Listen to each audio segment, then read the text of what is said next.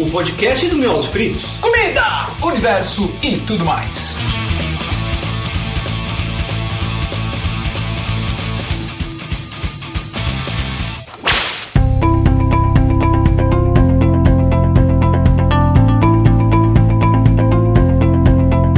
Olá, motherfuckers! Sejam bem-vindos para mais um Foodcast. Eu sou o Beto Padreca e clica aqui para assinar o canal. Eu sou Gisele Souza e assinar o sininho não serve pra porra nenhuma. Eu sou Pablo Peixoto, aqui fazendo minha estreia nesse podcast. Hoje é o Star Wars Day, então que a fome esteja com vocês.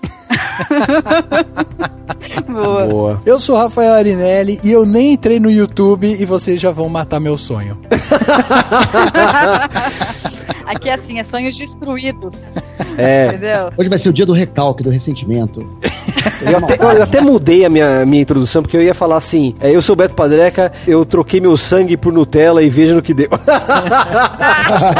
Boa! Bom, galera, vocês perceberam que a gente vai falar sobre o YouTube, a gente vai reclamar bastante, a gente vai falar de coisas polêmicas, então aguardem que hoje é muitos mamilos, mamilos! Depois dos recadinhos.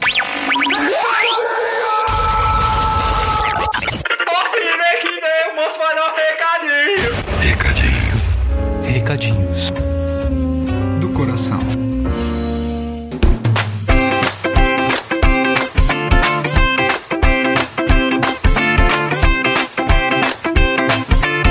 É, Gi, novamente nós dois sozinhos. Sim, porque, né, você foi abandonado pelo seu parceiro. Fui Estou aqui novamente. abandonado.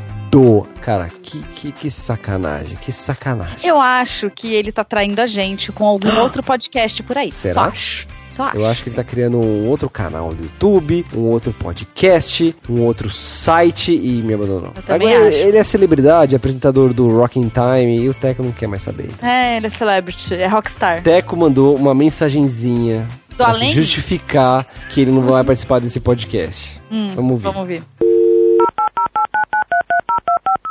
Fala aí, meus jovens! Pô, desculpa aí, falar que ia fazer o, podcast e tudo mais, depois não consegui, fiquei preso aqui na agência, mas inclusive tô aqui numa, numa salinha aqui para mandar essa mensagem para vocês, porque não tem muito lugar aqui que eu possa falar sem as pessoas apontarem e rirem para mim, rirem da minha cara. mas é isso aí, cara, espero que seja totalmente excelente aí a gravação de vocês, eu queria estar muito aí. Abraço aí por trás aí pro, pro Pablo Peixoto, beijo na Gi, todo mundo. É isso aí, abraço, abraço a todos os motherfuckers aí que estão ouvindo e a todo mundo. E no próximo eu vou participar, hein? Prometo, prometo. Beijo pra todo mundo. Tchau. E ele não indicou Deus Americanos. Que burro. É, ele poderia ter indicado nessa, nessa mensagem Deus Americanos de novo, né? É. Mas tudo bem, a gente fala de Deus Americanos por ele depois. Bom, você viu que eles tão, ele tá trabalhando, né? Tá- diz que tá trabalhando mesmo, né? Então, beleza. Acho que no próximo ele consegue participar. Ou tá fazendo maratona de série. Vamos- nunca saberemos. É, nunca saberemos. V- vamos dar os recadinhos de hoje, Gi. Sim, eu tenho, eu tenho um e-mail. Manda! Então, aqui a, a Gabi Cardoso de São Caetano, ela falou assim: Eu adorei último cast sobre o carne fraca, um ótimo cast, espero que o projeto continue. Oh. E aí a gente vai continuar, né? Mas pra gente continuar, o que a gente precisa? Apoio! Apoio! Apoio! Porque, né? A gente precisa pagar o nosso querido editor, o Rafael Arinelli, do Cinemação, e aí a gente precisa do apoio de vocês pra esse projeto continuar a existir. Então, como que a pessoa faz, Beto? É só você entrar lá no Apoia-se, que o caminho para você acessar é apoia.se barra miolos fritos. Ou você pode entrar no Apoia-se e procurar miolos fritos. Ou na descrição tem o link desse post para o Apoia-se. É muito mais fácil você clicar lá, né? Então tem lá todas as metas, quanto você pode colaborar, que é praticamente qualquer valor. Qualquer quantia vai ser muito bem-vinda.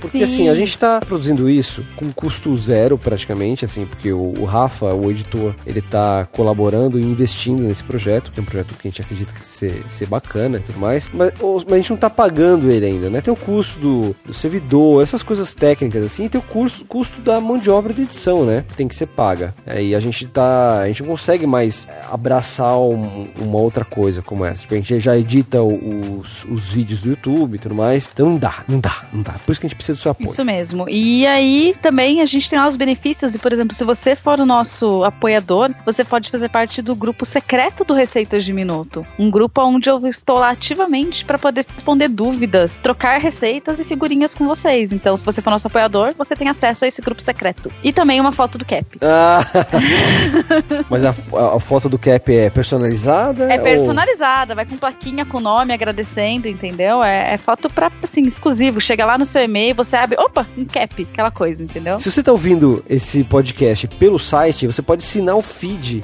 em um agregador de podcast, seja no seu iTunes, no celular, tem vários aplicativos que fazem isso. O link do feed está embaixo e é com esse link que você assina o feed. Então você não precisa se preocupar, toda vez que tiver um episódio novo, já vai direto pro seu feed, já faz download e você ouve onde você quiser. E aí também você pode pegar o seu aplicativo de podcast lá na busca e procurar como Foodcast, que você acha a gente facilmente por lá também. Você pode ver todos os episódios. E compartilha com seus amigos, manda pra todo mundo, pra avó, pro tio, pro irmão, ouvir, que é muito importante a gente proliferar esse programa, porque assim, diferente do YouTube, que é fácil de encontrar, podcast é uma- ainda uma mídia meio underground, então precisa do apoio de vocês pra divulgar, né? E pra gente saber que o papo tá legal, mande o seu comentário aqui no post ou no nosso e-mail, que é foodcast@miolosfritos.com.br. Manda sugestão de temas, quem que vocês querem que a gente chame pra entrevistar, conversar. Pode comentar sobre temas que a gente já falou lá atrás, em episódios antigos, não tem problema. A gente comenta, responde coisa aqui e vamos continuar o bate-papo, que isso que é, que é legal. E última coisa, sabe, rapidinho, não esquecer de mandar um beijo pro Yuri Barbosa, que é o nosso apoiador. Então, um beijo, Yuri. Espero que você goste também desse cast que a gente tá fazendo Valeu, agora. Yuri. Você é nosso patrão, mano, tem noção? O nosso único apoiador até agora, mano. Você é, você é lindo. É, beijo, lindo. Seu lindo.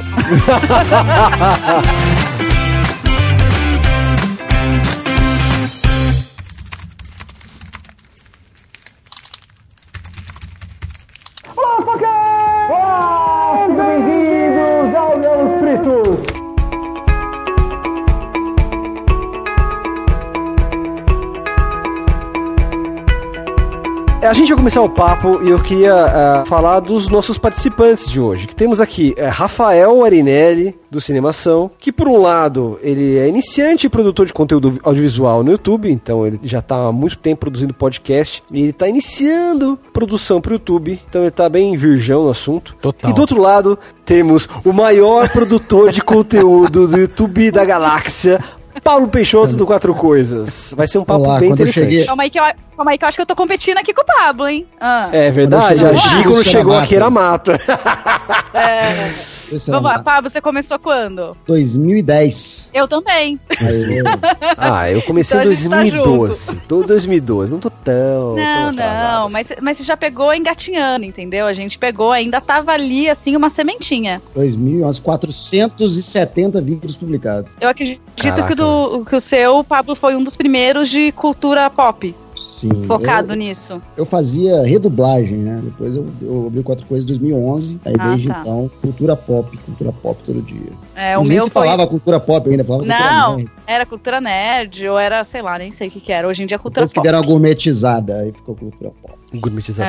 É. E antes da gente entrar no assunto principal, que é realmente falar dessas mudanças do YouTube, que, que a galera tá reclamando por aí e tal, queria voltar um pouco no tempo e lembrar, E lembrar quando na tudo era época, era de quando tudo era mato. Por quê? Quando começou a rolar esse papo de canais de, de YouTube, canais mesmo, né? Se profissionalizar a parada, se falava muito da questão. A gente tava fugindo da TV, a gente tava já constatando a morte da TV e dizendo que o futuro era o YouTube, o futuro eram vídeos na internet, porque a gente poderia produzir conteúdos realmente nichados, conteúdo de qualidade, porque aquela, aquela porcaria toda que, que a TV tava empurrando goela abaixo já não, não passava mais pro público. É meio que a mesma história do rádio, né, e tal. Você Sim. sabe que aconteceu o contrário, né? O YouTube melhorou a TV. Sim, eu também acho Quem isso. assistiu televisão nos anos 90 sabe como é que era o negócio domingo. Não, é verdade. É, verdade. aconteceu o contrário. A verdade é que a TV ficou melhor com o YouTube do que o YouTube ficou melhor com a TV. É engraçado. E fa- faz um pouco de sentido, dá pra entender um pouco como é que isso se deu, porque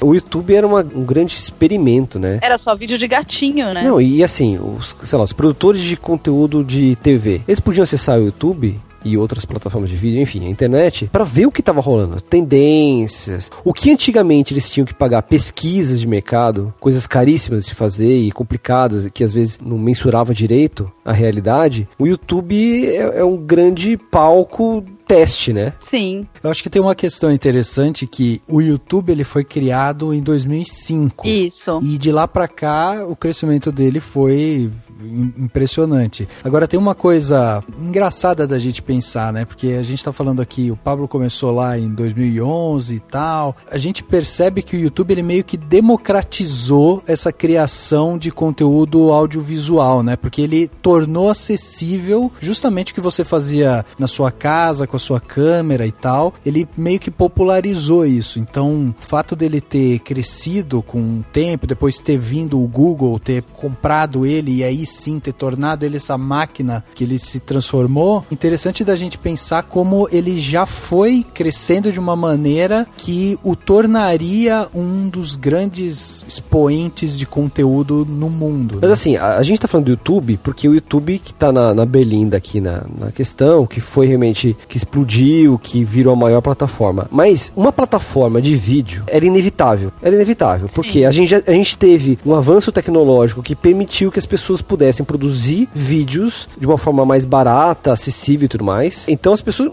cara, começaram a gravar com webcam. É, Antes de ter o YouTube, eu lembro dos videologs. O Rafinha começou. Sim, com o Rafinha tinha a página página do Rafinha. que era um videolog. A democratização da banda de internet foi mais importante do que uma ferramenta em si. Poderia ser YouTube, poderia ser qualquer outro. Sim, O que sim. popularizou o vídeo acima do blog, que era na época, é a quantidade de informação que você podia subir para sua pra internet, a quantidade de espaço que você tinha disponível para colocar isso e a quantidade de banda que as pessoas tinham para assistir, o que você- assistir, ler e consumir o que você está fazendo. Aham. Então, a partir do momento que a banda larga chegou e as pessoas poderiam subir grande quantidade de informação e a pessoa do outro lado podia baixar uma grande quantidade de informação em tempo real, abriu o caminho para o conteúdo em vídeo. E uma coisa que é- é legal ressaltar aqui pra você que tá ouvindo, que nasceu na década de 90, que não pegou isso que a gente pegou, é quão difícil era você subir um conteúdo pra internet. Qualquer conteúdo pra internet. E quando Nossa. começou os vídeos, não existia. Imagina uma internet sem YouTube, sem nenhuma plataforma de vídeo. Então era por e-mail a coisa. Era só texto. E as pessoas não pararam de ler pra ver vídeo. As pessoas não ficaram mais burras, estão com preguiça de ler. Não tinha antes. Exatamente, Essa é a não história. tinha. Não tinha jeito de ter. É, E então, é,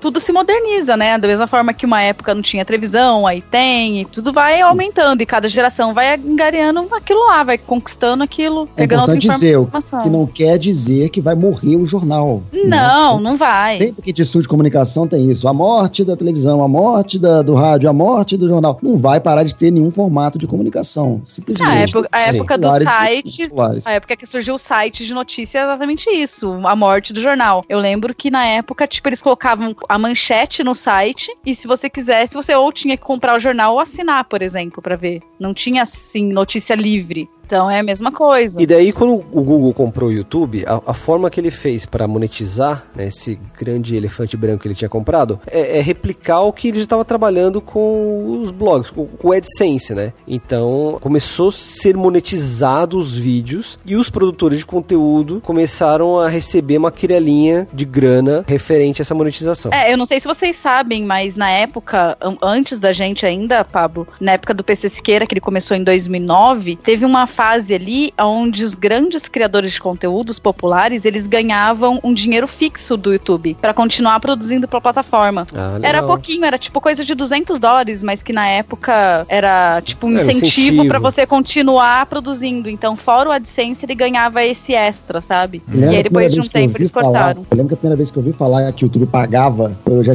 já fazia os vídeos do, do Dunga, Um Dia de Fúria, 2010. E aí fez sucesso, comecei a fazer, fazer painel e tal, conhecer gente. Eu conheci o pessoal do Galo Frito. Que já estavam com o Justin Bieber. E Sim, assim, sim. presidentes dançando, uma coisa assim, pegava a cabeça. Então eles. E eles me perguntaram. Eu lembro de a gente se encontrar e, o- e o Mederi me perguntar quanto que você tira por mês do YouTube de AdSense. Eu falei, o quê? O quê?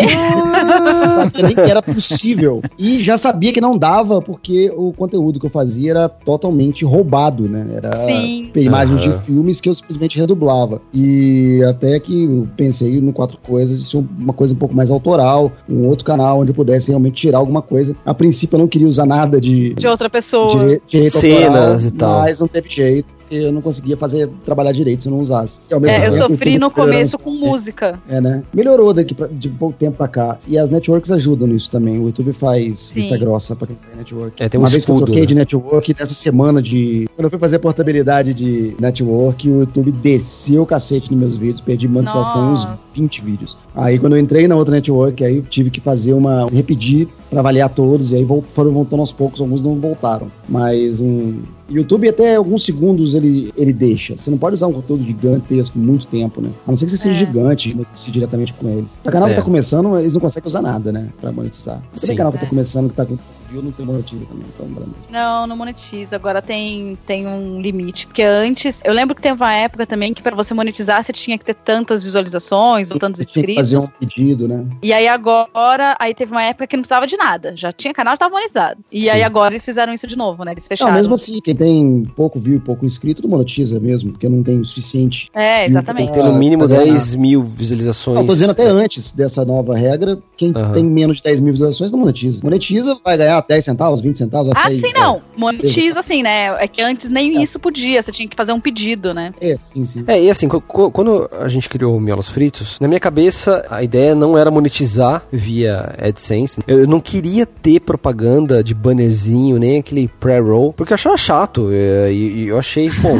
pr- primeiro que eu achava chato, e segundo, foi bom. Eu sei que eu tô usando aqui cenas de filme pra fazer brincadeirinhas, piadinhas e tal. É, eu não queria ter problema com isso. Tanto é que a gente ficou uns 10 meses. Eu, eu não lembro quando foi quando a gente, que a gente entrou pra Network, que era Tastemade. Quando a gente entrou na, na Network, que a gente começou a monetizar, porque afinal era essa forma que a Network ganhava dinheiro, né? E a gente começou a monetizar. Porque eu também achava, o que, que o público vai achar, entendeu? Naquela época já tinha passado já esse estranhamento do público, né? Então, no comecinho dos pré-rolls, o pessoal ficou, pô, que, que saco, vou assistir vídeo do YouTube, tem aquela propagandinha, posso passar só depois de 5 segundos e tal, porque antigamente só tinha aquele bannerzinho que subia, e os banners laterais do YouTube e tal. Mas quando a gente começou a monetizar, já tinha passado essa barreira, então o público já tinha aceitado, não estranhava mais, todos os outros canais usavam. É, Eu também, quando comecei a fazer vídeo, foi pensar, eu já trabalhava com publicidade, foi pensado num formato que fosse amigável para publicidade, para poder ganhar dinheiro por fora, que eu sabia que eu não ia ter rios de views e que iam financiar e sustentar o canal. É, o Miolos também. Então, é, a a gente se baseou muito no modelo de negócio do Jovem Nerd, né? A gente via ele monetizando os vídeos com anunciantes dentro do, do conteúdo, né? Então, assim, ó, no modo geral, depois que o YouTube se estabeleceu e começaram a criar canais do YouTube e tudo mais, logo de cara, quando um, um- canal é criado, um produtor de conteúdo começa a lançar coisas, ele tem quatro formas de, de monetizar, né? De ganhar dinheiro com isso. A primeira, que era o, o AdSense, cada mil visualizações ele ganha uma, alguma quirelinha. A segunda é a mais óbvia, que é ter anunciante dentro do conteúdo. Então, se você tem um conteúdo de qualidade, um público fiel e tudo mais, marcas vão se interessar em anunciar contigo. Terceiro, que é vender coisas da sua marca, produtos seus, licenciados e tudo mais. Você pode ter sua lojinha. E o quarto, pessoas patrocinarem, te apoiarem via Patreon, apoia-se, ou, ou formas diretas, né, de depósito e tudo mais. Você está criando conteúdo, levando informação, ensinando uma coisa, enfim, tem vários modelos, vários canais que ganham a vida dessa forma. Deve ter outras formas de mo- monetização que desconheço, mas assim, o que começou a provocar os criadores de conteúdo é o AdSense que mudou a regra. Então o AdSense que antes ganhava, sei lá, X a cada mil visualizações caiu para 10% disso. Então, o cara que só vivia de AdSense começou a. E aí, agora? Não tem como pagar as contas. Mas acho que seria legal. O Pablo fez um vídeo muito bacana falando disso. Dá um overview como começou, afinal, por que o YouTube mudou essa regra. É, dá pra contar essa história, é importante falar que a gente tá falando de Google. E vamos voltar. Uma empresa. Uma empresa particular e vamos voltar pro tempo dos blogs. Teve um tempo que existiam, não existiam youtubers, existiam os pro bloggers, que eram os caras que ganhavam dinheiro blogando. Bem, e eles descobriram o AdSense, botavam um banner ali no blog e cada vez que clicava naquele banner, eles ganhavam um dinheirinho também. O que, que os caras começaram a fazer? Começaram a achar maneiras de burlar o sistema do AdSense. Então o cara fazia, usando um SEO e tal, ele fazia um blog sobre carpete, só sobre carpetes, fazia três posts sobre carpetes, botava lá umas palavras-chave e tal, e ficava em primeiro quando você buscava por carpete, e tinha os banners lá que vendiam carpete. Então os caras ganharam muito dinheiro nessa época. E o Google olhou e falou assim: peraí, as pessoas estão ganhando dinheiro, chamava Fazenda de Lixo. pra ter uma ideia. E o Google prestou atenção nisso e falou assim: peraí, tem gente ganhando dinheiro com um público que não fake, que não tá, não tá levando qualidade de clique, tá levando só número, porque o blog não existe. Então eles começaram a cortar, na época do Panda, se não me engano. E a galera ficou sem grana. Então teve blogueiro que era rico e perdeu tudo da noite pro dia. Deixou de ganhar 10 mil dólares por mês para ganhar 300 reais. O negócio foi gritante, quebrou muita gente. Aí veio o YouTube e a mesma coisa começou de novo. Começou esse mesmo ciclo. Ah, o YouTube tá pagando? Ok. Paga por quê? Paga por clique? Ah, é visualização? Então tudo bem. Então como é que a gente pode ganhar mais visualização para poder ganhar mais dinheiro? E começaram a testar várias maneiras de burlar ou de enganar as pessoas, ou de criar um conteúdo caça-clique, ou de apelar para curiosidade do público para poder é, gerar esse clique. E isso começou a vir dinheiro em troca. Então era um crime que compensava. O que, que o Google fez de novo? Olhou esses números e falou assim: ah, algo está errado. Esses cliques que estão vindo para cá, esse dinheiro que a gente está pagando, não está com qualidade. O conteúdo que as pessoas estão oferecendo não é o conteúdo que esses anunciantes que colocam, que colocavam o banner nos blogs e que estão colocando o início do pre-roll, o, o bannerzinho no YouTube.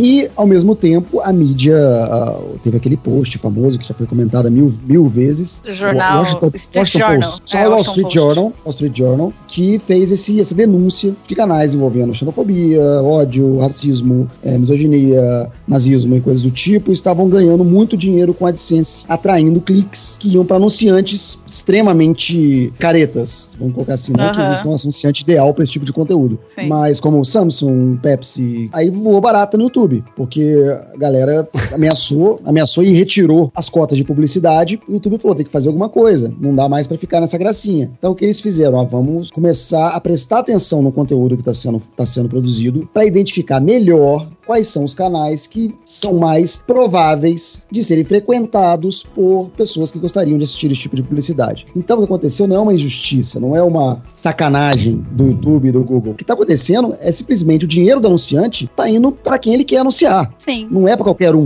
Então, as pessoas estão fazendo muito estardalhaço e, nossa, YouTube gigante malvado. Não é por aí. não, é, eu acho engraçado, porque também as pessoas acham. Eu não sei se elas não entendem que é uma empresa, né? Então, eles vão fazer o que é melhor para eles, para os anunciantes deles, para os clientes deles. E é, o cara o passa melhor... o dia inteiro falando de liberalismo no, na internet para depois é, falar que o, que o, Google tem que ser. tem que prezar é. pela qualidade sociológica do negócio. Ah, porra. É, não, então, aí o pessoal, pessoal acha que, tipo assim, eles estão fazendo um favor de estar tá fazendo fazendo, sei lá, o, o, o, conteúdo pro YouTube e o YouTube não tá vendo isso, sabe? Eu vejo muito assim as pessoas. Elas, tipo, achando que é um favor pra, que elas estão fazendo. E não, sabe? Não é assim que funciona.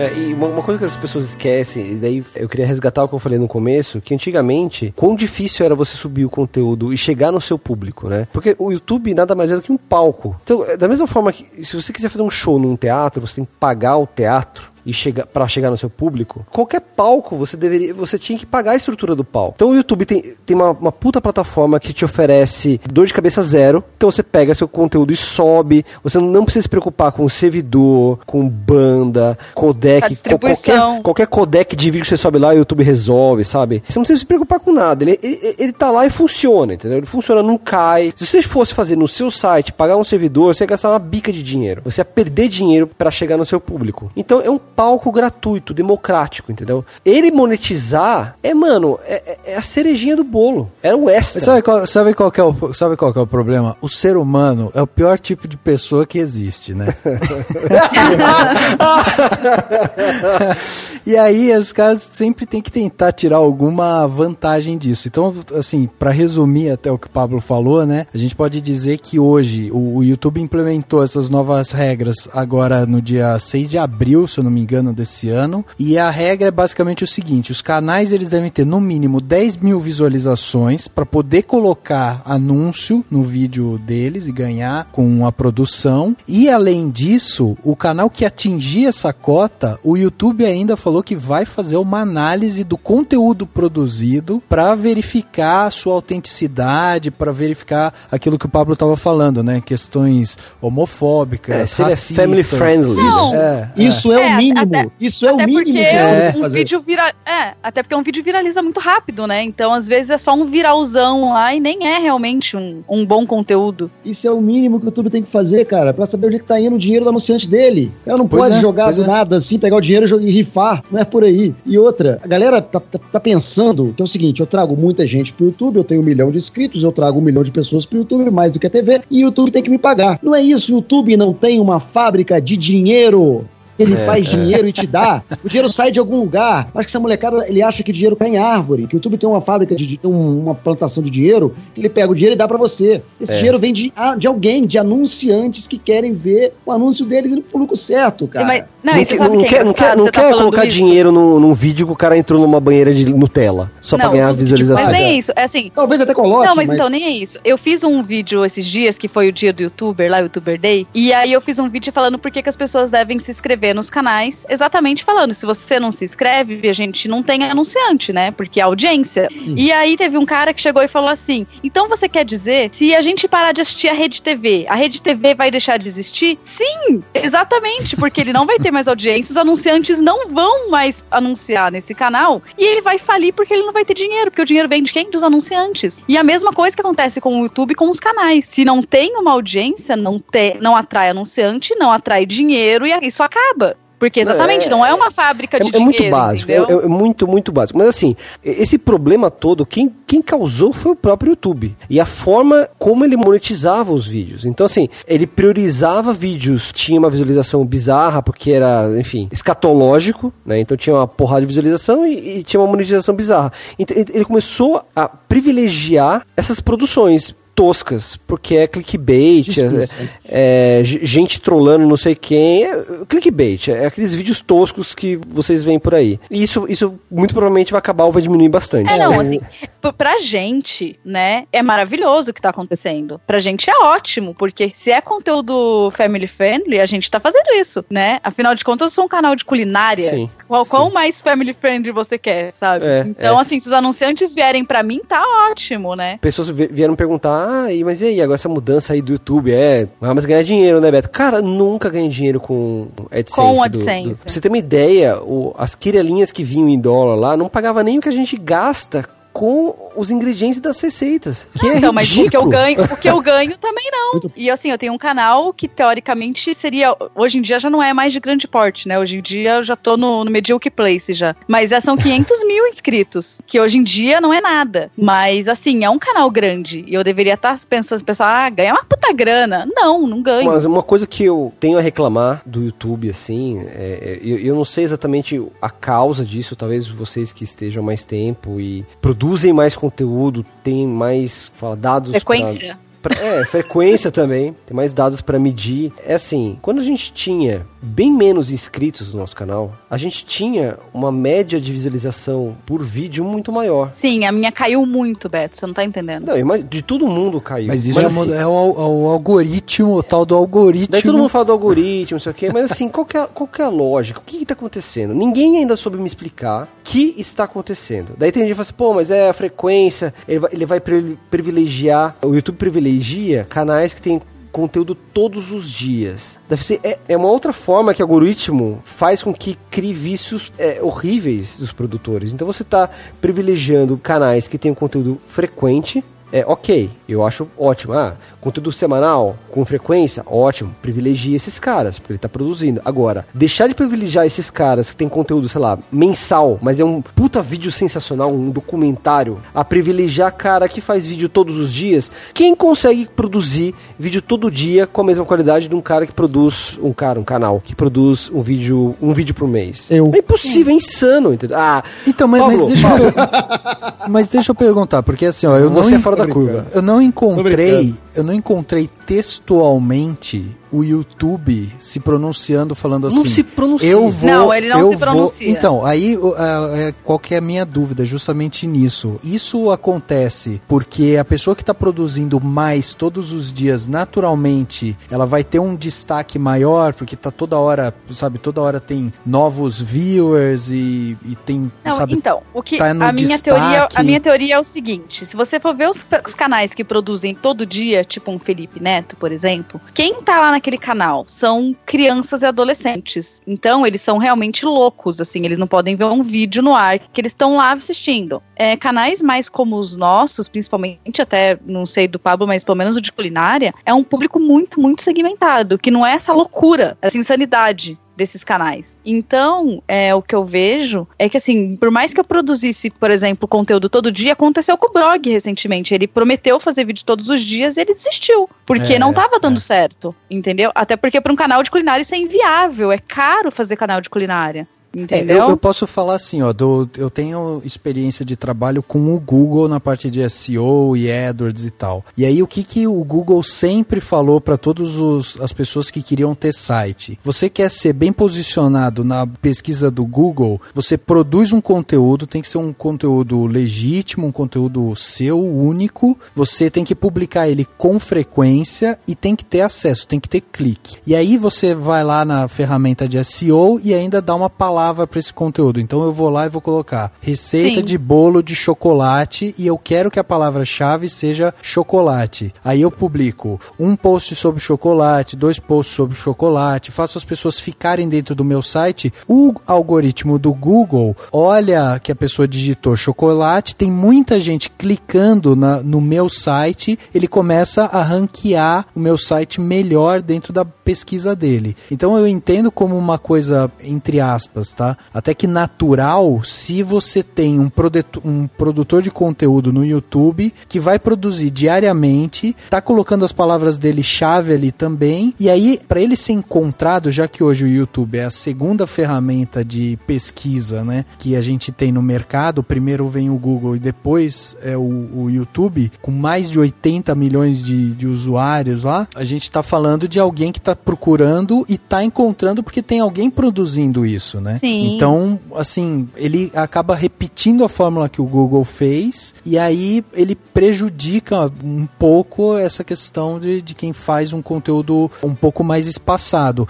Mas eu tenho exemplos, até ia falar de um exemplo de um canal de vocês, eu não sei se vocês conhecem, porque é dentro da minha área de cinema. Tem um canal no YouTube que se chama Every Frame a Painting. E é impressionante, porque o cara tem, sei lá, tem 15 vídeos, 20 vídeos. E ele tem mais de um milhão, quase 2 milhões de, de inscritos lá. E ele solta vídeos esporadicamente, mas o vídeo é de uma qualidade tão impressionante, uma análise tão bem feita do conteúdo que ele, que ele faz ali dos filmes e tal, que, tipo, a hora que você. Eu acredito que seja mais ou menos o que o Google faz, sabe? As pessoas vão lá, clicam em assistir, não sei o que, e o YouTube vai ranqueando melhor o seu vídeo na hora de fazer a pesquisa, sabe? Ah, isso com certeza acontece, mas eu acho que assim, é meio bizarro, porque foi realmente do nada. A gente acompanha aqui, o Feco ele manja de, de SEO, e a gente foi acompanhando, por exemplo, quando começou todas essas mu- primeiras mudanças, que foi quando o pessoal começou a reclamar da queda de visualização, realmente e tal, a gente realmente notou uma queda. Essa é falta de entrega até pros próprios assinantes do canal. Então, assim, um vídeo meu antigamente, tipo, no dia, dava lá uns 20 mil views. Hoje em dia, se deu 10 no dia, eu tô comemorando.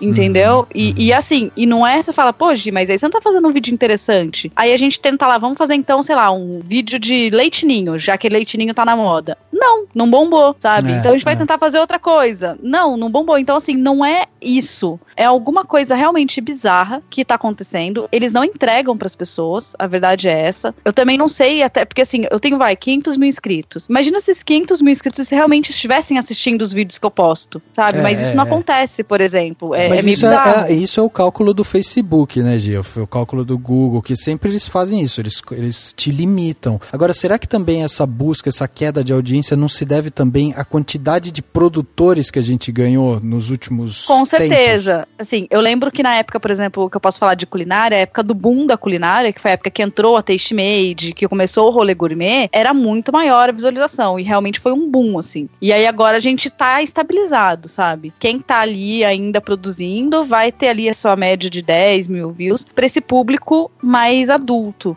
Né? Tem canais que fazem conteúdo até de culinária para um público mais infantil, que aí bate umas views enlouquecidas, mas é porque é um outro público. Mas esse público mais velho mesmo, que é o que o meu canal pega, ele não chega para ele esse conteúdo. Independente de eu posso divulgar no Facebook, eu posso divulgar em qualquer lugar, é incrível, mas as pessoas não estão, sabe, consumindo. E eu não sei se não tá chegando para ela, eu não sei o que que é. Tem uma questão, o Facebook, ele, no começo desse ano também, em fevereiro, ele fez alguns anúncios, né, de mudança na ferramenta, anunciou o lucro e tal. E aí o, o Marquito Zuckerberg chegou lá pra galera e falou assim, ó, a gente quer dar uma focada nos vídeos e a gente vai atender, vai fazer o que o YouTube tá fazendo, que é focar em vídeos mais longos e adotar um modelo de negócio similar ao que o YouTube já faz. E aí eu ia até perguntar pra vocês disso também, né? Porque a gente tá falando aqui de frequência, mas também se fala em, em aumentar esse tamanho do vídeo, né? Quer dizer, os vídeos com mai- maior minutagem também acabam sendo entregues É, então, mais. te- tem essa, tem essa lenda, eu não sei se até onde é verdade, que assim, é por causa do. É, na verdade, é por causa da retenção, né? Se você tem um vídeo mais longo, a retenção, teoricamente, seria menor, a pessoa ficaria. Mas na verdade, eu acho que seria ao contrário. Por exemplo, meus vídeos que tem um minuto, não tem retenção nenhuma, porque é um vídeo de um minuto. Acabou o vídeo, o pessoal viu o vídeo inteiro. Mas e aí conta mais tempo, minutos assistidos, que você tem um vídeo mais longo, Uhum. sabe? Então talvez isso deva contar agora também pro YouTube. Tipo, se você tem um vídeo mais longo, ele talvez eh, goste mais, porque a pessoa tá mais tempo na plataforma. É, dá pra dividir ali anúncios, porque dependendo do tempo de vídeo, você pode botar até três anúncios, três tipos de pré-roll, né? Videozinhos ali. E se aplica também porque a gente tem Smart TVs, né? Que daí você também vai Sim. lá na Smart TV, coloca um vídeo de 15, 20 minutos pro cara É, fica eu, mais tempo. eu né? mesma assisto tudo na, na TV, né? Tem menos E- tentação de baixar a janela. Né? É, eu, eu, eu faço uma playlist assim, e aí eu boto pra rodar, fico o dia inteiro rodando vídeo no meu, na minha TV, até pra dar view pros amiguinhos, Eu entendeu? só vejo o canal, eu só vejo o canal pela TV, porque se eu parar pra assistir um canal no computador, eu me distraio.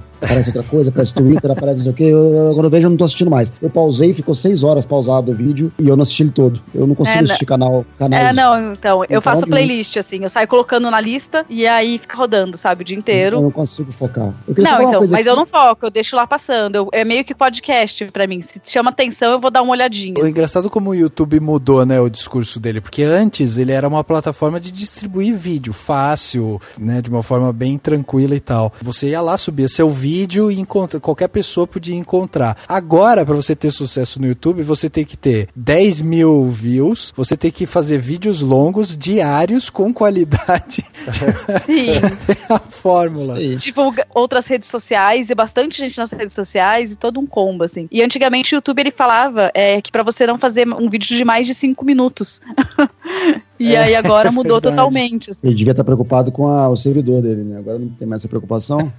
É, a deve ser isso. Eu, eu- acho que na verdade, eu acho que na verdade é esse lance de poder inserir mais publicidade dentro do Publicidade. vídeo.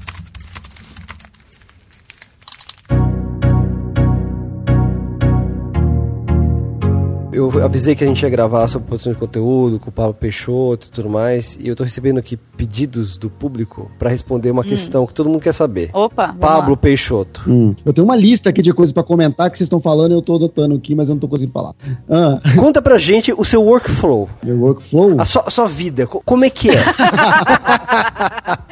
Abra o seu diário, A, revele a- a vida do. Paulo Peixoto. Só, só pra entender, eu- porque, e, e eu também quero saber. Ah, Quer eu acordo copiar, né? cedo, eu acordo cedo, eu produzo melhor de manhã, então eu já ganho seis ou sete horas a mais do que o youtuber padrão. O YouTube, É, é que na verdade eu acho que assim, você encara como um trabalho. É um trabalho, eu acordo de manhã cedo, vejo e-mail, mando proposta, crio proposta. Você vejo faz o seu comercial. De vídeo, faço meu Você- comercial. você que Tem faz. várias pessoas fazendo meu comercial, mas ninguém faz melhor o comer meu comercial e ninguém vai fazer melhor o comercial de vocês se não, ser, se não são vocês. tá? Não tem ninguém mais capacitado pra vender seu peixe do que eu, Ai, vocês. eu, eu era péssima, Pablo. Era péssima. Aí Ah, agora eu então- tô com uma gente lá maravilhosa que tá Tá fazendo um monte de resolvendo? coisa pra mim. Ah, então, Opa! então que sorte você deu, porque eu nunca peguei.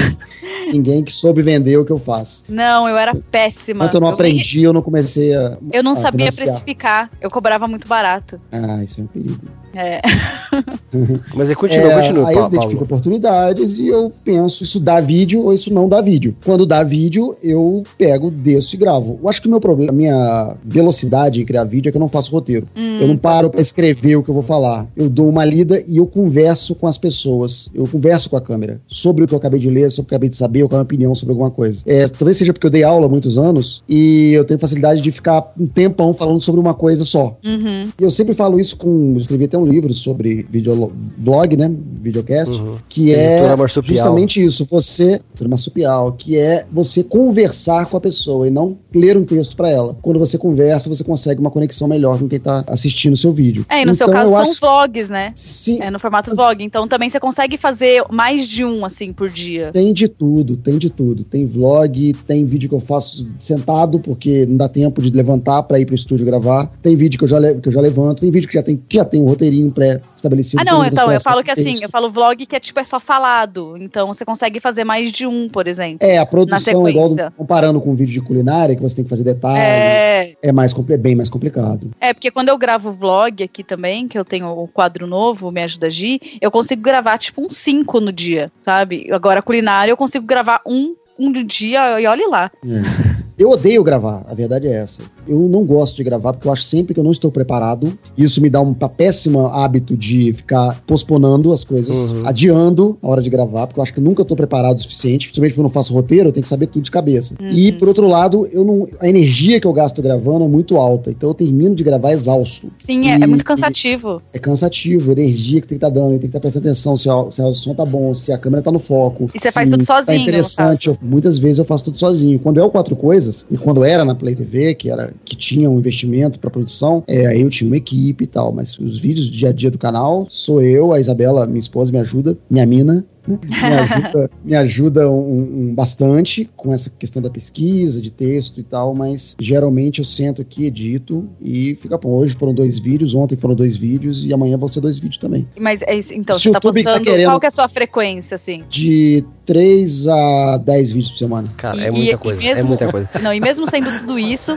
por exemplo, você não viveria de AdSense. Aí eu quero voltar ao assunto, assim, de, de onde vem a audiência. Então, eu faço vídeo com uma frequência enorme, já fiz vídeo com uma frequência pequena e não faz muita diferença. Uma coisa que eu vejo muito acontecer com a frequência de vídeos é o contrário. Eu perco muito inscrito na hora que eu lanço o vídeo. Que Na estranho. hora que eu lanço o vídeo, eu perco 10, 15, 20 inscritos. Só ele fala, nossa, por que, que eu tô inscrito nesse canal? Nossa, eu ainda tô inscrito nesse canal e tira. É, então as pessoas estão recebendo. Ou né? então, tipo assim, até que assistir isso num outro momento, mas, pô, a notificação, esse cara publica muita coisa, e me enche o saco a notificação e cai fora. Sabe O que aconteceu com o Brog foi exatamente isso que ele falou, que foi as pessoas começaram a reclamar de ter vídeo todo dia e não conseguir acompanhar. Aí ele parou de fazer. Exatamente. E como no meu caso eu não faço só um estilo de vídeo, eu tenho realmente um canal de YouTube que tem como novela, jornal, é, filme, programa infantil, documentário, como eu tenho várias, uma, uma ofereço uma gama de, de atrações muito diferentes dentro do âmbito da cultura pop, mas são Aham. diferentes um do outro. O cara que assinou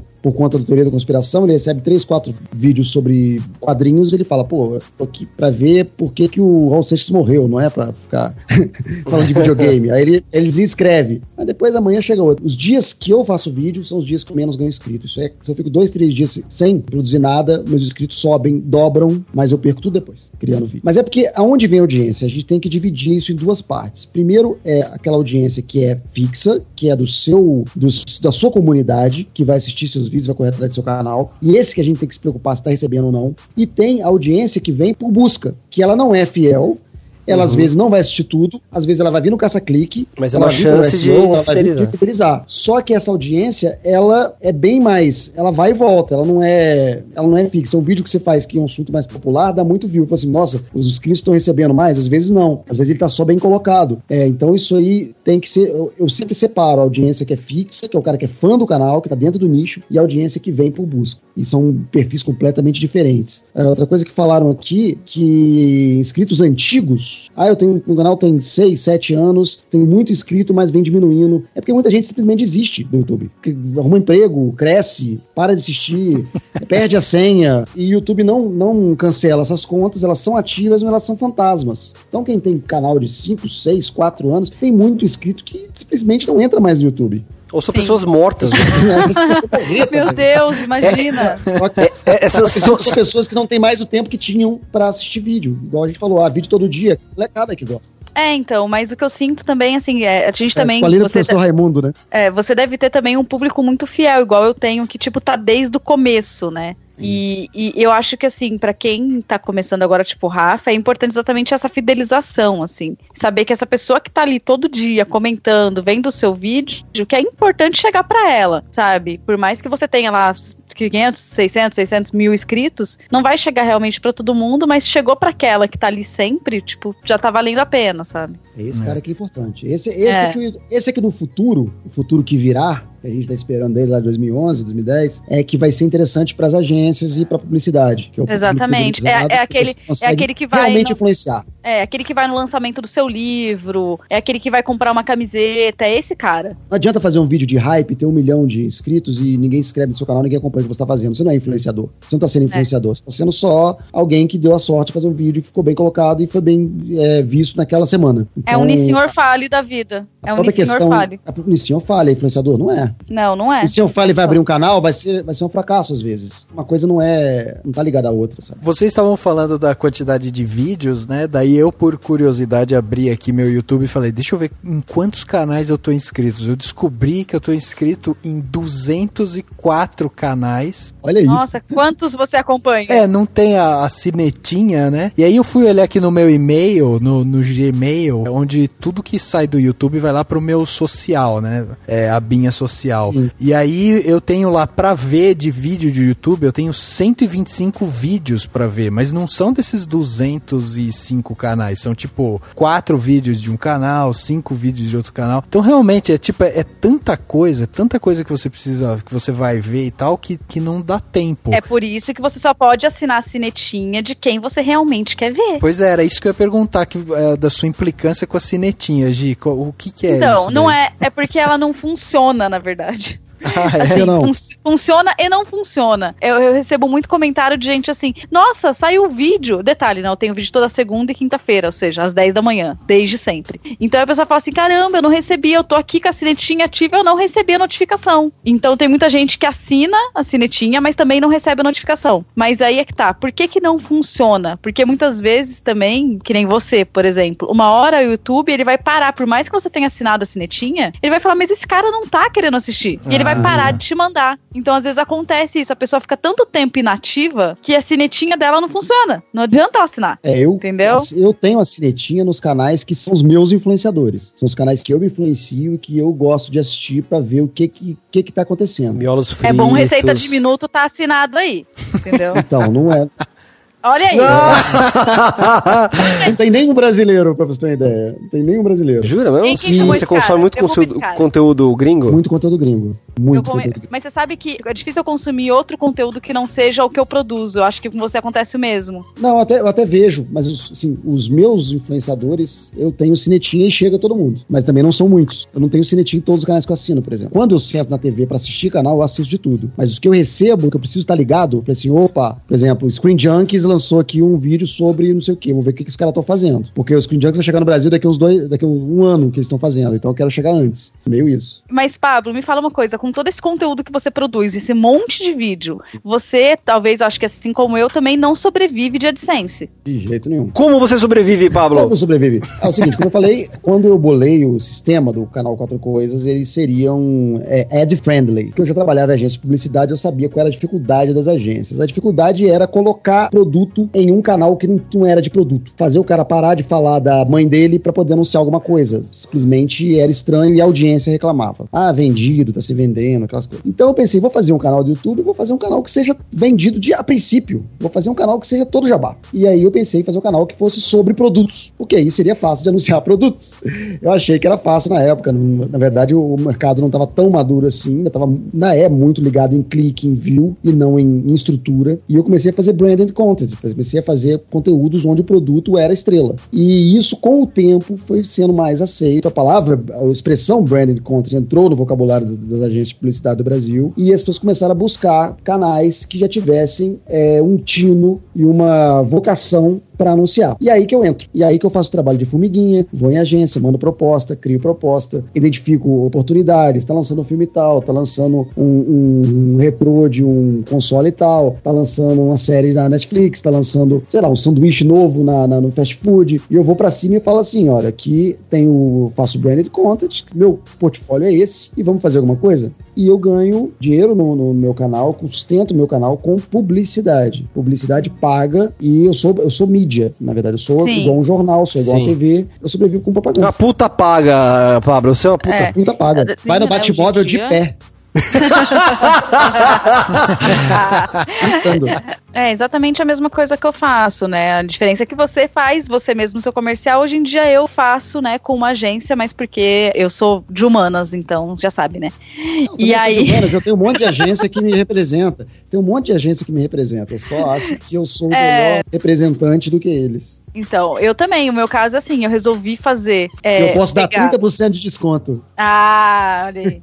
eu consegui também trazer o anunciante pro meu canal, exatamente por eu ter um público mais adulto, e falar assim: olha, Sadia, se quiser vender seu produto aqui, tamo aí, né? Então eu consegui conquistar os anunciantes exatamente, eu acho que é também através do meu público ser mais velho. Então eu também hoje em dia ganho de publicidade, né? E eu acho que assim como eu, é, eu não sei se você se sente também meio corretor de imóveis, eu falo. Que assim, você vende uma puta publicidade naquele mês, mas você pode ficar três meses também sem vender, né? Sim. Então você tem que saber também gerenciar isso daí. Não é tipo, ai, tá ganhando, então tá fazendo publicidade o tempo todo. Não é. A gente sabe que, na verdade, o mercado tem hora que para e aí não tem publicidade nenhuma. É. Então você tem que também é, saber gerir esse dinheirinho aí pra não, não perder tudo, né? É assustador. É como ter uma padaria e não entrar ninguém por um mês. Qual seria o conselho de vocês para um jovem youtuber? Vamos supor aqui, um jovem youtuber que de repente está Hum, começando Não larga, agora, não larga o né? emprego ainda.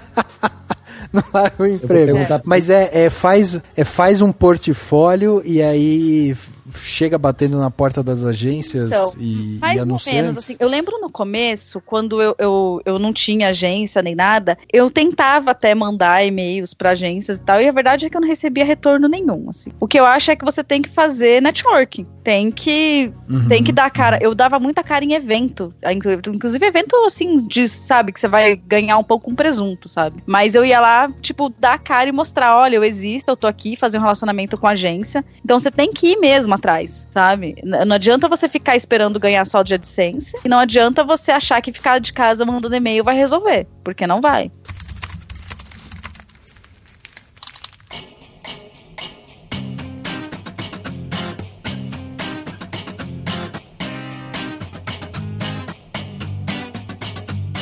Eu não queria concluir, porque é um assunto que não se conclui. Eu acho que é uma coisa que a gente está ainda aprendendo a trabalhar, é tudo muito novo, as tecnologias mudam, as plataformas mudam. E, e eu acho que por conta de tudo isso, não tem uma conclusão. Mas, no modo geral, o que a gente está vendo é assim: não existe certo e errado. O grande lance é você fazer um conteúdo, caso você queira produzir um conteúdo que você goste de fazer, porque, cara, você pode criar um conteúdo sensacional, ter público, mas você pode não ganhar dinheiro com isso. Então, a única força motriz para você continuar produzindo é você gostar do que faz. Você produzir uma coisa pensando em ganhar dinheiro vai dar errado. De várias formas vai dar errado. Porque, primeiro, que o dinheiro não vai ser quanto você estava almejando, essa ilusão que todo mundo estava tendo de YouTube era trabalho fácil caiu por terra, né? Tá muito bem claro isso. Então você tem que fazer um conteúdo que você goste, que você domine, que seja natural, porque as pessoas vão perceber que você está fazendo é uma coisa sua, que você manja. O Pablo, cara, o Pablo é o, é o cara que manja de tanto de cultura pop, o, o, o cara, o cara sabe de referências que, mano, jamais saberia, tá ligado? eu, eu, sou, eu sou um poser, eu sou poser. Você é poser, do- do- você é E eu poser. discordo, e eu discordo de você. O quê? Mas você fazer um conteúdo que você goste? Não, não. Que você manje? Sobre não pensar em ganhar dinheiro. Eu acho que é o contrário. Não, sim, sim, sim. Você pode pensar em ganhar dinheiro, mas você não pode criar pensando exclusivamente no dinheiro. Primeiramente, você tem que fazer uma coisa que você gosta. Mas é o que o Pablo fez. Aí você tá ele pensando fez no uma dinheiro. coisa que ele gosta pensando no dinheiro. Eu acho Então, que você que pode pensar você em dinheiro, mas só, não, eu acho só. que a primeira coisa Tem não é gente dinheiro. que vai fazer coisa que gosta e vai fazer mal. Minha dica não é fazer o que você gosta. Faz aquilo que as pessoas dizem que você é bom. Se as pessoas dizem que você é bom de futebol, fala de futebol que vai. Não é porque você gosta. Sim. Aí que Não, mas tá eu, eu- a eu jogada. falei, é uma coisa que você gosta. Mas eu, eu falei não só que você gosta, você gosta e que você domina. que você Domina, manja. sim. Você tem que saber. Ah, tá na moda canal de saber. culinária, porque tá no boom de culinária, eu vou fazer canal de culinária. Se você não consegue, se você não consegue cozinhar, você não vai conseguir fazer o canal de culinária que as pessoas vão acreditar. É, é sim, parece, Eu parece consegui. Eu, eu falando parece bobo. A não ser que Não, você faça mas- um canal de mas- culinária mas- de quem não sabe cozinhar. Aí, Mas isso aí eu você tá achando um concordo. jeito de ficar. É, não, mas eu concordo também com o Pablo. Eu acho que assim, é igual exatamente canal de culinária, assim. Eu vejo muitas pessoas, ah, eu, eu sei fazer aqui uma torta de frango, vou, vou, vou ensinar. Só que assim, você não- também não sabe ensinar. Você pode saber fazer, mas você também não sabe passar aquela mensagem. Não tem Então, didática, é. Entendeu? Não vai funcionar isso daí. Você pode continuar fazendo, pode continuar fazendo seus vídeos, mas se você vai monetizar isso um dia, vai ser difícil, porque nem você tá sabendo passar sua informação. Imagina se o anunciante vai chegar pra você e falar: "Vamos lá anunciar". Não, não vai, porque você não consegue passar nem a sua informação que você acha que consegue, imagina do anunciante. Tem outra questão assim, o lance da qualidade de produção. Todo mundo fala assim, pô, mas tem que ter. Ah, eu não quero criar conteúdo ainda porque não tem a câmera que eu, que eu gostaria, não sei o quê. Cara, veja como exemplo o Whindersson Nunes. Mano, ele passou o maior do canal do YouTube brasileiro, que era o Porta dos Fundos, até pouquíssimo tempo, que tinha uma puta de uma produção cinematográfica, com diretor, roteirista, o caralho a quatro. Um cara sentado no quarto de hotel bagunçado com uma câmera bosta. Pode, ele grava com uma GoPro, mas podia ser uma TechPix, podia ser webcam da porra da- do notebook dele. Entendeu? O conteúdo dele era mais importante do que a qualidade do som, imagem e tal. Dava pra entender o que ele tava falando e dava pra ver o cara. Então já, já era o suficiente. Então, qualidade. Isso foi, foi legal do YouTube. Ele quebrou alguns paradigmas, assim, sabe? A facilidade tecnológica é, É, então, permite te que um você já outro exemplo, por exemplo, da Kéfera. Ela tava fazendo uns putas vídeos, assim, tipo, muito iluminado, maquiada, é, cheia, sabe, com câmera foda. A galera começou a pedir pra ela voltar a fazer vídeo no quarto dela, tipo, de cara lavada e com a câmera da webcam, porque eram Aham. vídeos que eles preferiam daquela época e agora tava super muito produzido e tava parecendo tudo fake. E aí a gente, Então também- Forçado. e a É, gente fica concordo. puto, né? Com esse negócio. É, entendeu? Assim, mas eu acho que é mais um preciosismo muitas vezes nosso, porque eu vejo de canal de culinária, por exemplo, não sei se vocês conhecem, acho que é a avó Lourdes. Vocês já viram o vídeo? Assim, é vídeo de celular, filmado de pé, e tem milhões de visualizações. Enquanto a gente que tá ali fazendo uma luz boa, não sei o quê, a gente tá em lente. Exatamente. Então, assim, muitas vezes até o público prefere isso por se identificar mais. Então, por exemplo, Sim. eu tava discutindo aqui com- em casa que o público dessa avó Lourdes, por exemplo, é um público carente que se identificou com ela. É um público que não achava, não se identificava com nenhum outro produtor de conteúdo, mas se identificava com o conteúdo que essa vozinha fazia, entendeu? Tem, tem um lance da qualidade e, E da identificação também. Eu é, que, que é menos importante do que o conteúdo em si, né? Que é a identificação, é a mensagem, é o storytelling, a, a, a prosaica e tudo mais. E também tem outra coisa, a gente participou do Rio Content Marketing. A gente foi falar da produção para YouTube, de culinária e tudo mais. Meio que a gente mostrou a história do miolos fritos, o que a gente já tinha produzido, e ó, é assim que a gente faz e tal. Daí, uns caras lá no finalzinho da, na, discussão perguntou: e o que vocês acham? Perguntou um pouco da qualidade, não sei o que, que, que, que tinha que investir em qualidade. Eu falei desse negócio do Whindersson Nunes. E ele falou assim: qual é a plataforma? Eu falei assim: cara, o YouTube que vai. Falei, Mano, tudo pode mudar. Tudo pode mudar. Então você tem que estar preparado para qualquer coisa. Por isso que é bom você ter o seu site com o seu conteúdo lá, porque caso o YouTube mude totalmente as regras e você não encontre mais nada lá, a pessoa vai encontrar o seu conteúdo no seu site, que é a sua casa. O seu endereço vai, vai continuar lá para sempre, né? E, e de repente o futuro não é mais o YouTube, é, é- é o Facebook mesmo. O Facebook pode é, se tornar uma, a, a maior plataforma de, de vídeo. É, ah, não, agora é o Twitch, sabe? Então, o grande lance é o conteúdo. Você tem que chegar no seu público, você tem que descobrir qual é o seu público. A, a galera do, do Snapchat, do Instagram e tal, tem uma galera mal famosa no Instagram que não Que é tem canal do. YouTube, não, não, não tem site que o público tá lá e não vai migrar pro YouTube, entendeu? É, são públicos distintos. Quando o Miolos Fritos foi pra TV, a gente licenci- licenciou o conteúdo pra TV, foram duas temporadas pra Play TV. O público que vinha, é, por ter conhecido a gente na TV, é um público totalmente diferente daquele que a gente tinha ti- atingido Nem sabia que tinha é, canal previamente.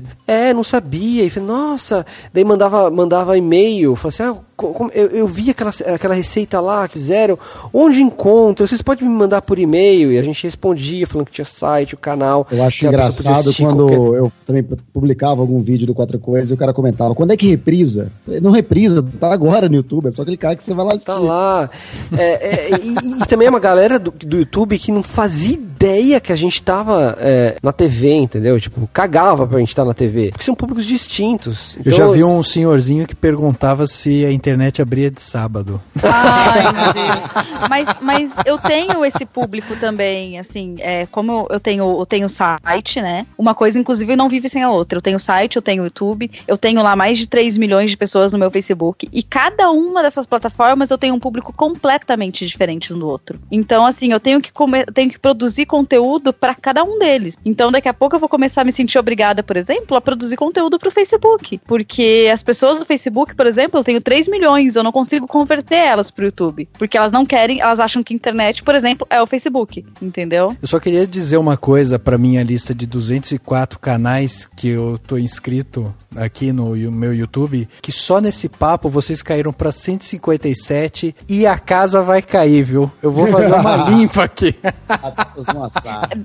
no final desse cast, por favor, mandar um print com os canais dos participantes, tá? Pra gente saber se tá aí, ok? Eu não sei se, eu não não, sei se aqui, foi o meu. Aqui Eu não sei se foi o meu, porque é, tô perdendo tanto inscrito hoje por causa dos dois vídeos de hoje. de onde vem?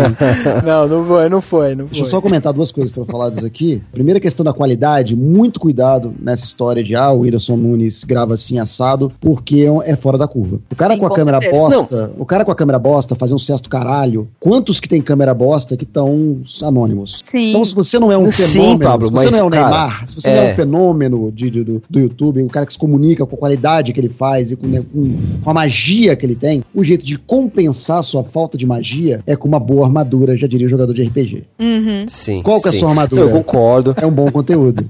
é, um bom, é uma boa qualidade. Então eu acho que muito cuidado com essa história de ah, não vou ser, é, não vou ser atleta porque o, o fulano de tal começou a jogar na, no futebol e virou um jogador rico. Então, assim, cuidado com os exemplos que a gente dá de muito sucesso, porque eles podem, na verdade, indicar um caminho errado. É, mas é que tem aquela questão assim, tipo assim, o, o cara deixa de fazer porque espera o momento certo de ter um equipamento ideal e blá blá blá. E cara nunca vai não, ser eu acho que eu ideal. Esperar o momento certo pra gravar. Eu pra acho gravar. que tem que começar. É, então você tem que gravar, sem começar. E, e aí sim, você começa não, é. e vai sentindo. Porque o segundo vídeo vai ser melhor. Público. O terceiro vídeo vai ser melhor. O quarto vídeo vai ser melhor. Cara, você vê os primeiros vídeos do meu canal, dá vergonha. Nossa, é, o meu? Meu Deus do céu.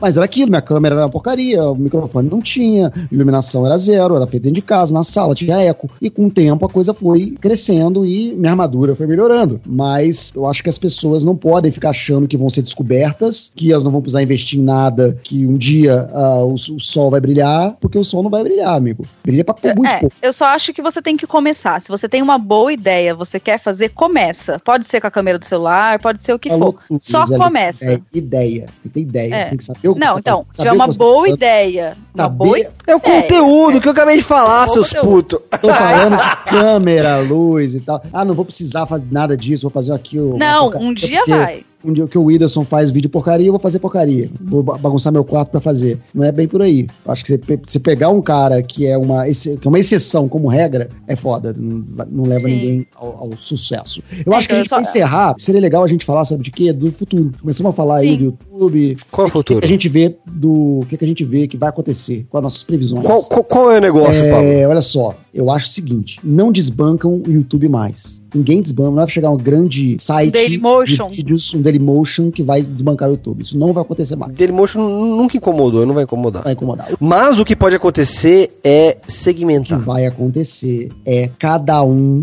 terá o seu próprio YouTube. Você acha? Tipo vai assim, vai tão barato, tão fácil. Vai, vai voltar, por exemplo, eu fazer no meu próprio site. Você vai ter um próprio site onde você vai colocar os seus vídeos e você vai fazer as suas regras de YouTube dentro do seu YouTube. Isso já tá acontecendo na gringa, tem canal, canais se juntando, canais grandes se juntando e criando plataformas plus e trazendo o público deles cativo do YouTube para essas plataformas onde eles mandam, onde eles monetizam Você, você não acha que vai, vai ser meio que o YouTube uma, uma hora vai virar meio que um Netflix assim e vai ser só conteúdo por assinatura ou alguma coisa do YouTube tipo? vai virar Ah, o acho que Orkut. Vai virar um Orkut. Vai virar zona, então. Vai virar, não, vai virar vídeo de gatinho. Vira- Vai voltar a ser vídeo de gatinho, vai na voltar a ser verdade. vídeo de gatinho. Quem profissionalizar vai buscar ter sua própria plataforma de vídeos, porque isso vai ficar barato. Se hoje em dia, igual eu acho que o Beto falou mais cedo, que é caríssimo você ter um servidor, que você vai ficar preocupado com o fluxo e cair o site. No futuro, pelo and- andar da carruagem, isso vai ficar cada vez mais barato e subir vídeo vai ser igual subir Twitch. texto um tweet. Vai ser igual um tweet. E, Então- mais assim, eu acho também que pode ser que. Você não acha que pode surgir uma outra plataforma concorrente, assim como tipo tinha o Orkut, aí surgiu o Facebook? Eu não apostaria, porque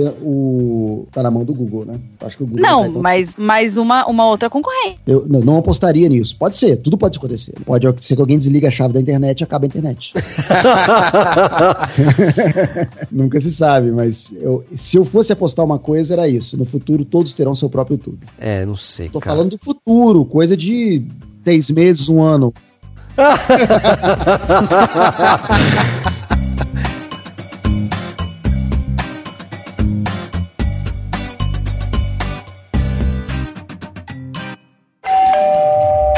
O prato do dia.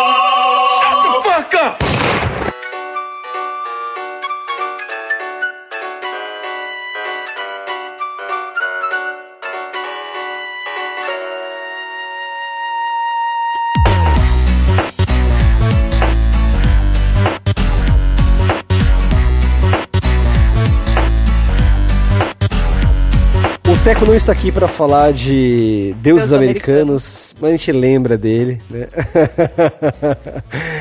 Pablo Peixoto, quem começa? A Gi. A Gi. Eu- eu? Gi, Tá receitas Eu vou do minuto. indicar o seguinte: aqui em casa, geralmente, a gente faz reuniões assim de amigos, sei lá, é, feijoada, Natal. E aí, a- esse grupo de amigos tá crescendo. E eu tô tendo que alimentar esse povo todo, né? E aí eu resolvi fazer o quê? Uma vaquinha. Pensei, vamos fazer uma vaquinha com essas pessoas. E aí eu fiquei pensando: existe um site ou alguma plataforma de fazer uma vaquinha, mas que seja, tipo, privado, sem ser um crowdfunding da vida, alguma coisa assim? E existe, gente. much. Existe um, site chamado Abacaxi, com SH. Vou deixar aí, vocês deixam aí na descrição. E ele serve exatamente pra isso. E aí, Ele serve pra fazer exatamente Pra vaquinha. vaquinha, tipo, pro churrasco, pra festinha, pro casamento. Então você Ah, bota todos os seus legal. amigos, você cria lá. E aí você coloca qual que é a sua meta. E aí o pessoal vai dando dinheiro, como se fosse um crowdfunding, só que privado. Então é só pros seus amigos. Então você divulga só pra eles. E isso é genial, eu achei. Porque pelo menos você arrecada o dinheiro antes do churrasco, por exemplo, pra saber se todo mundo vai estar colaborando ou não. Eu achei genial. Então Genial, essa, essa é a minha dica pra vocês. Façam as vaquinhas. Alimentem as pessoas nas festinhas, sem precisar tirar dinheiro do bolso de verdade. Porque a gente sabe que quando a gente reúne muita gente, nem todo mundo paga, não é mesmo? Aqueles 20 reais pro churrasco, né? Assim você tem antes, aí você pode colocar o prazo. Funciona exatamente como o crowdfunding, só que de evento. Muito legal. Muito legal mesmo, eu achei foda. Fica aí minha dica. Rafael Orinelli. Eu, eu vou dar aqui meu, meu prato do dia, né? Prato do dia é aquele prato que você come todo dia e fica satisfeito, né? É isso, é, é essa a definição. Então você é por vai, você vai indicar nome. uma série do Netflix.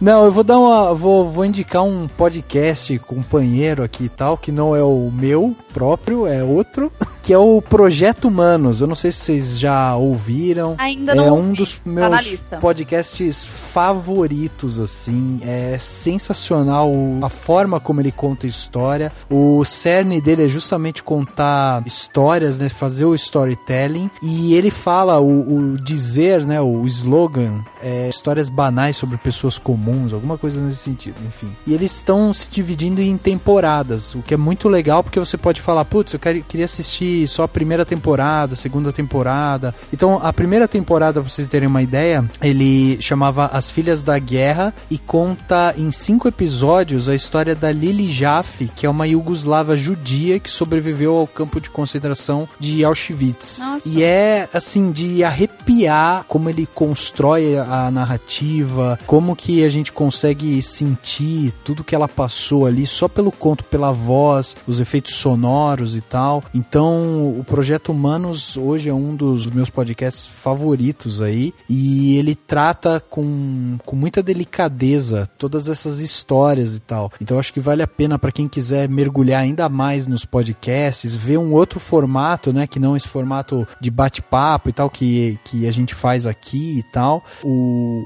o projeto Humanos funciona muito bem. E aí, se a pessoa não quiser falar assim, putz, eu não quero ver uma temporada inteira, queria ver um episódio só para eu ter uma ideia de, de como é que é, né, o projeto. Tem um episódio em especial que eu gosto de recomendar sempre, é o projeto Humanos número 6, chamado A Verdade Nua e Crua, que conta a história de uma menina que estava na universidade e teve as suas fotos íntimas vazadas. O nome dela é Mariana Miranda. E assim, depois que você ouvir esse programa, provavelmente vai mudar completamente sua perspectiva sobre esse negócio de fotos vazadas. Porque você vai escutar a vítima, sabe? Você tira o poder de quem é realmente quem está divulgando aquilo e você escuta a vítima. E aí você vai ver como existe todo um olhar machista ao redor dessa situação e tal. Então, minha dica é pro, pro Projeto Humanos. Ah, bacana, gostei da dica. E você, Pablo, que diz? Eu Ah, passa um seu jabá canal- também, né? Tem um canal que eu queria é, dizer aqui que é muito interessante, chama Quatro Coisas. Ah,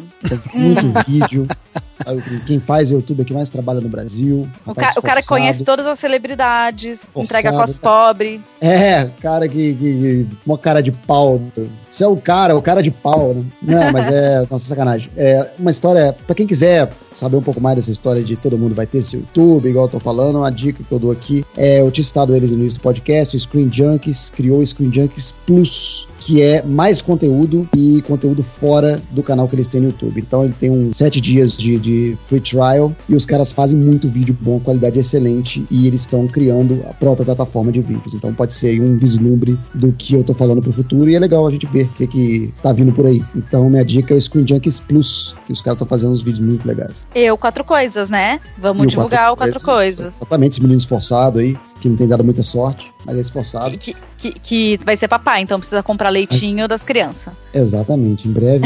canal, canal de bebê, canal de criança, canal de. Quatro coisas e um bebê. É a coisa nova.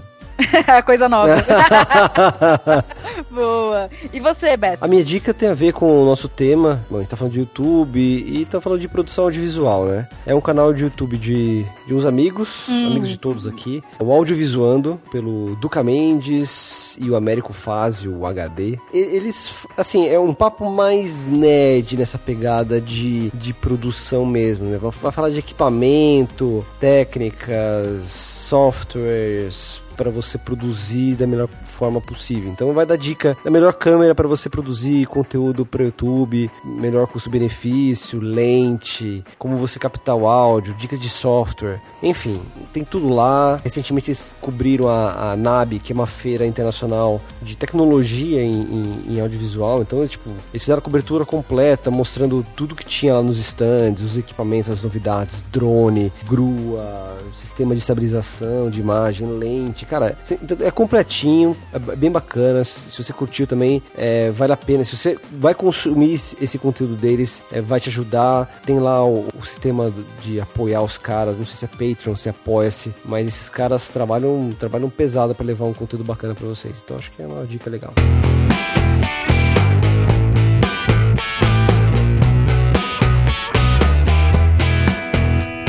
E é isso, galera. Espero que vocês tenham curtido bate-papo. Eu imagino que não tenha tido uma conclusão muito certa de, do que tudo que tá rolando, mas é, é- é um papo que ainda tá aberto. Vocês podem continuar os, os comentários participando, a gente vai respondendo e, e- continuando a discussão. Na descrição do post tem o link do canal do Paulo Peixoto, Quatro Coisas. Tem também o link do canal da Gi, do Receitas de Minuto. Então se inscreva lá no canal de todo mundo. E o Isso- meu, né? Pô, É verdade, cara. O canal do, do Rafael Arinelli, o Cinemação. Vai lá Vai não ter o podcast, o podcast, daí se você não conhece podcast sobre cinema do, do Rafa, se inscreva lá, assina o feed do, no seu agregador de podcast, que é bem bacana. Pablo, muito obrigado por ter topado. Valeu. Sua presença Valeu. foi imprescindível para o tema. Obrigado a vocês. Já- E aceito, já aceitei o novo convite para uma próxima vez. É, não, e já fica aqui meu convite pra você vir aqui no meu canal também. Eu tô com um quadro novo que é uma pitada de cultura pop, que eu copiei do Miolos Fritos. Então eu quero convidar você aí pra gente fazer alguma coisa, você vir aqui comer uma comidinha e alguma coisa junto. Só marcar. Beleza, então. Até o próximo episódio.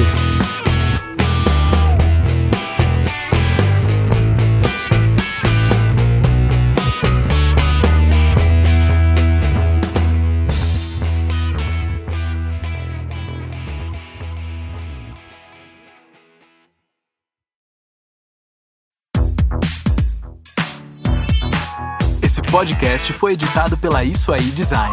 Tudo isso é forma com função. É design estratégico. É isso aí.